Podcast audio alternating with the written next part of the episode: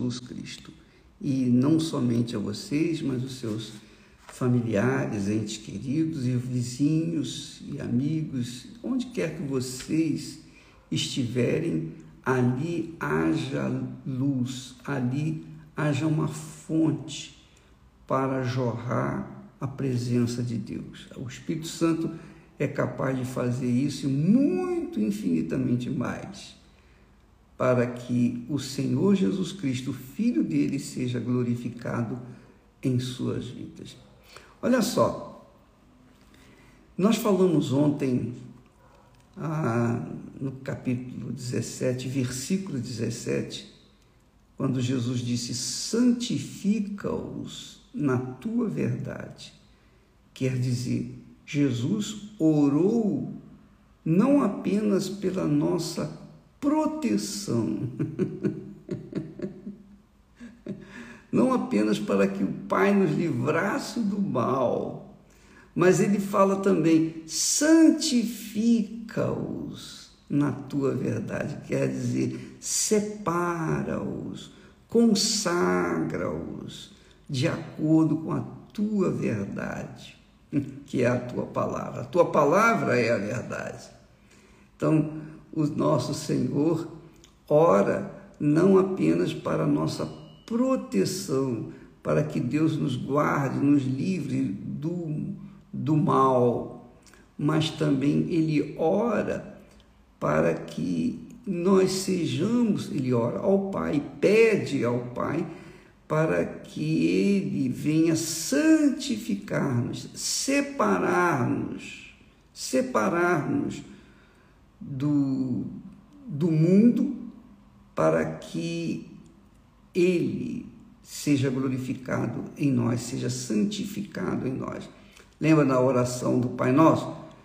Pai Nosso que estás nos céus santificado seja o teu nome. Quer dizer, que o nome do Deus Pai seja santificado, considerado, respeitado, adorado, seja visto em nós, para que então venha o reino dele através do nosso da nossa santificação, da nossa comunhão com Ele, da nossa consagração. Então veio o reino dele neste mundo, para que então o que seja feita a vontade dele. Só quem está no reino de Deus em Cristo Jesus é que realmente é santificado ou faz a vontade do Pai. Então, às vezes a pessoa fica pensando assim: puxa, eu quero fazer a coisa certa, mas não consigo. Quando eu menos espero, pronto, já estou fazendo o que não deveria ter feito. Por quê? Porque você não está ainda no reino de Deus. Você ainda não tem o Espírito de Deus, o Espírito Santo. E por isso encontra dificuldade para vencer a sua vontade, a sua carne, a sua cobiça, a sua ambição, vencer o mundo. Essa é a realidade. Mas quando você receber o Espírito Santo, e eu creio que você vai recebê-lo, porque nós estamos trabalhando para isso, né? Você, eu, nós unimos numa só fé para que o Espírito Santo venha sobre você e haja um derramamento sobrenatural em toda a igreja, todo o povo de Deus, todos os que foram chamados segundo a vontade de Deus, venham ser cheios do Espírito Santo e então venha se instalar neste mundo o reino de Deus através de nós e através de nós. Eles venham ser salvos e eles venham fazer também a vontade do Pai. Bem, então ele disse: santifica-os na tua verdade. A tua palavra é a verdade.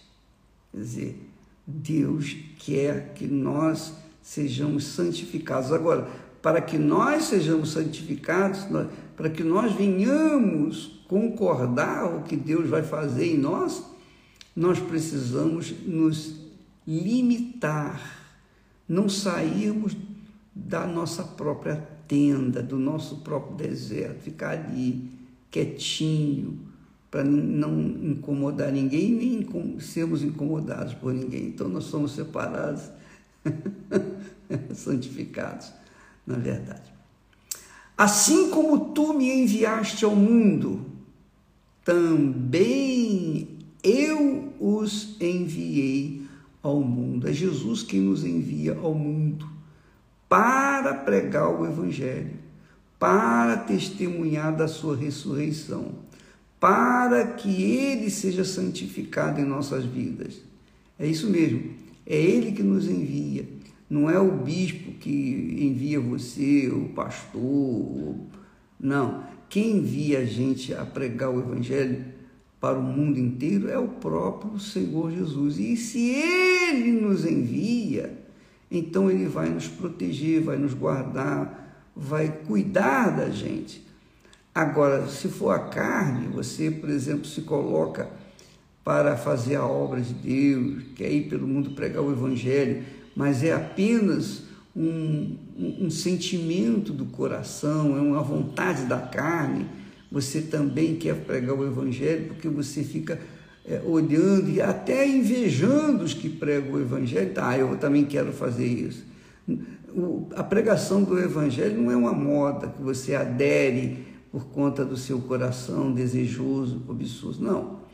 A pregação do Evangelho envolve primeiro um casamento com Deus, uma aliança com Deus. Você tem uma aliança com Ele, então você não quer fazer outra coisa, você não, você não, não tem nada nesse mundo que fascina os seus olhos que faz o seu coração cobiçoso. Não, você quer ganhar almas, você quer divulgar a palavra de Deus, você quer fazer a vontade do seu Senhor. E isso ninguém tira de você, não é a mulher, não é o filho, não é a filha, não é, não é a família, não são os pais. Ninguém pode tirar isso de você, nem pastor, nem bispo, nem ninguém. Se você quer ganhar alma, você pode ter certeza que você vai fazê-lo, porque o Espírito Santo vai guiá-lo a isso. Mas é claro, você tem só que obedecer. Só que obedecer. Há quem queira pregar o Evangelho, fazer a obra de Deus, mas queira também curtir um pouco do mundo, porque afinal de contas é jovem, ah, tem uma vida toda pela frente e tal. Então querem combinar, querem associar a pregação do Evangelho com o curtir desse mundo, com a moda. Não querem deixar a moda, que é o pecado. Querem viver na moda e querem viver no reino de Deus. No reino de Deus não tem moda. O reino, o reino de Deus não tem moda. No reino de Deus, o que tem é o seguinte: obediência, sacrifício, lutas. Quem quer ou quem é enviado pelo Senhor Jesus pelo mundo vai como mensageiro seu, vai como embaixador seu, quer dizer, de Deus. E então a pessoa tem prazer em levar a palavra e levar a salvação para outras pessoas. E isso é uma coisa notória e ninguém nos convence senão o próprio Espírito de Deus. Ele nos convence a fazer isso. Quer dizer que vão pelo mundo afora aqueles que realmente abraçam essa fé, casam com o Senhor Jesus, casam com a Sua palavra, aderem à Sua palavra, concordam com a Sua palavra, vivem a Sua palavra e não tem problemas, não tem nada nesse mundo que possa tirá-los dessa fé, não tem jeito. E eu falo isso por, pela própria experiência. Desde quando tive meu encontro com o Senhor Jesus, então era a minha cobiça, era o meu desejo, era a minha vontade, era o meu projeto, era o meu sonho ganhar almas para o Senhor Jesus. Bom, porque então ele colocou todo esse desejo dentro do meu coração e um dia me abriu uma porta, então eu entrei, passei por ela e saí pelo mundo. E isso, amiga e amigo, é uma coisa muito pessoal, muito pessoal. Então não, não envolve mulher, marido, filho, pai, mãe, familiares, nada disso. A gente fica apaixonado por almas, a gente quer ganhar almas. Então, quando quando eu fui namorar Esther e, e, e, pretender casar com ela, eu, eu logo falei de, de antemão, olha, eu, meu desejo é esse, eu vou fazer isso aqui. Ela já sabia o que, que eu ia fazer. Né? Nós não teríamos morada certa. Ora estaríamos no norte, no sul, no leste, no oeste, não importa.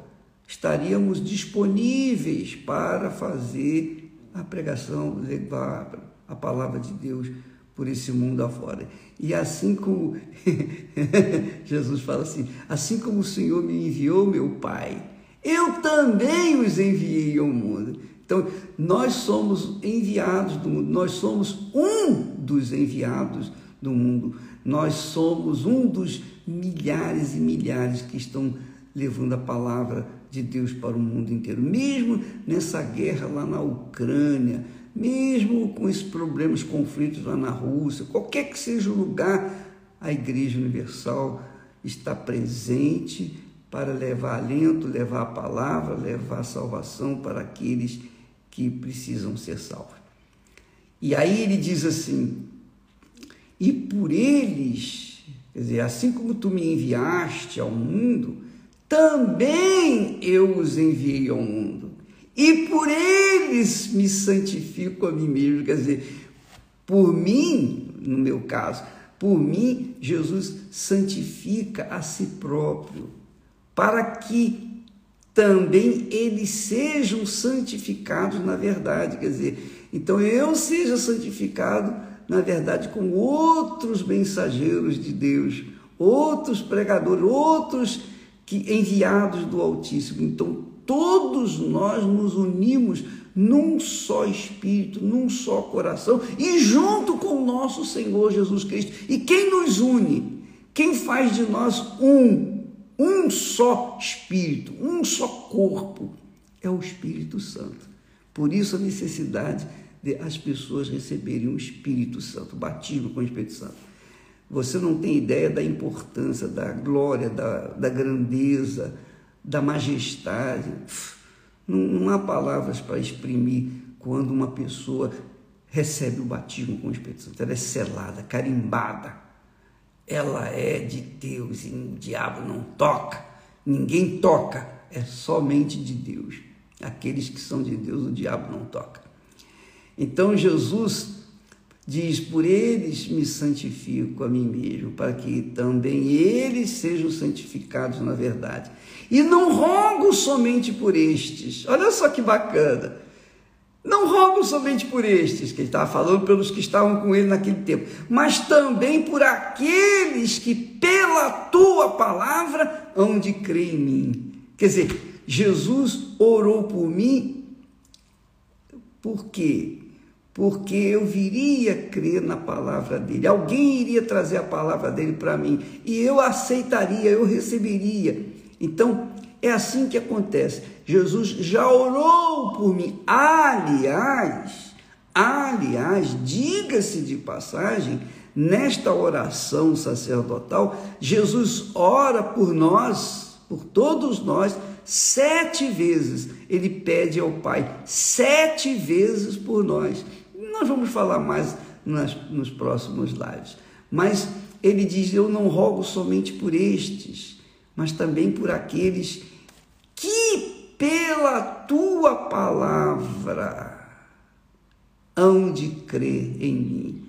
Então você que crê no Senhor Jesus, que coloca que tem o colocado como primeiro na sua vida, primeiro do que sua mãe, seu pai, seu namorado, sua namorada, seu noivo, sua noiva, sua família, primeiro do que o seu futuro, primeiro do que a sua vida, primeiro do que os seus sonhos, primeiro do que tudo, tudo, tudo, tudo, tudo sem exceção, tudo. Quando você o coloca como primeiro na sua vida, ele é o primeiro e sempre será o primeiro, e você, quando no máximo será o segundo, não mais do que isso. No máximo será o segundo, quando você coloca-se nessa posição, e isso é uma, é uma determinação, é um direito de cada um de nós, a vida, que eu tinha, era minha. Desde o momento que eu entreguei, eu a entreguei para Jesus, pronto, acabou. Eu perdi a minha vida. Eu deixei de ter vida. Eu deixei de sonhar os meus próprios sonhos, para sonhar os sonhos de Deus. Eu não rogo somente por estes, mas também por aqueles que pela tua palavra hão de crer em mim. Que maravilha, não é?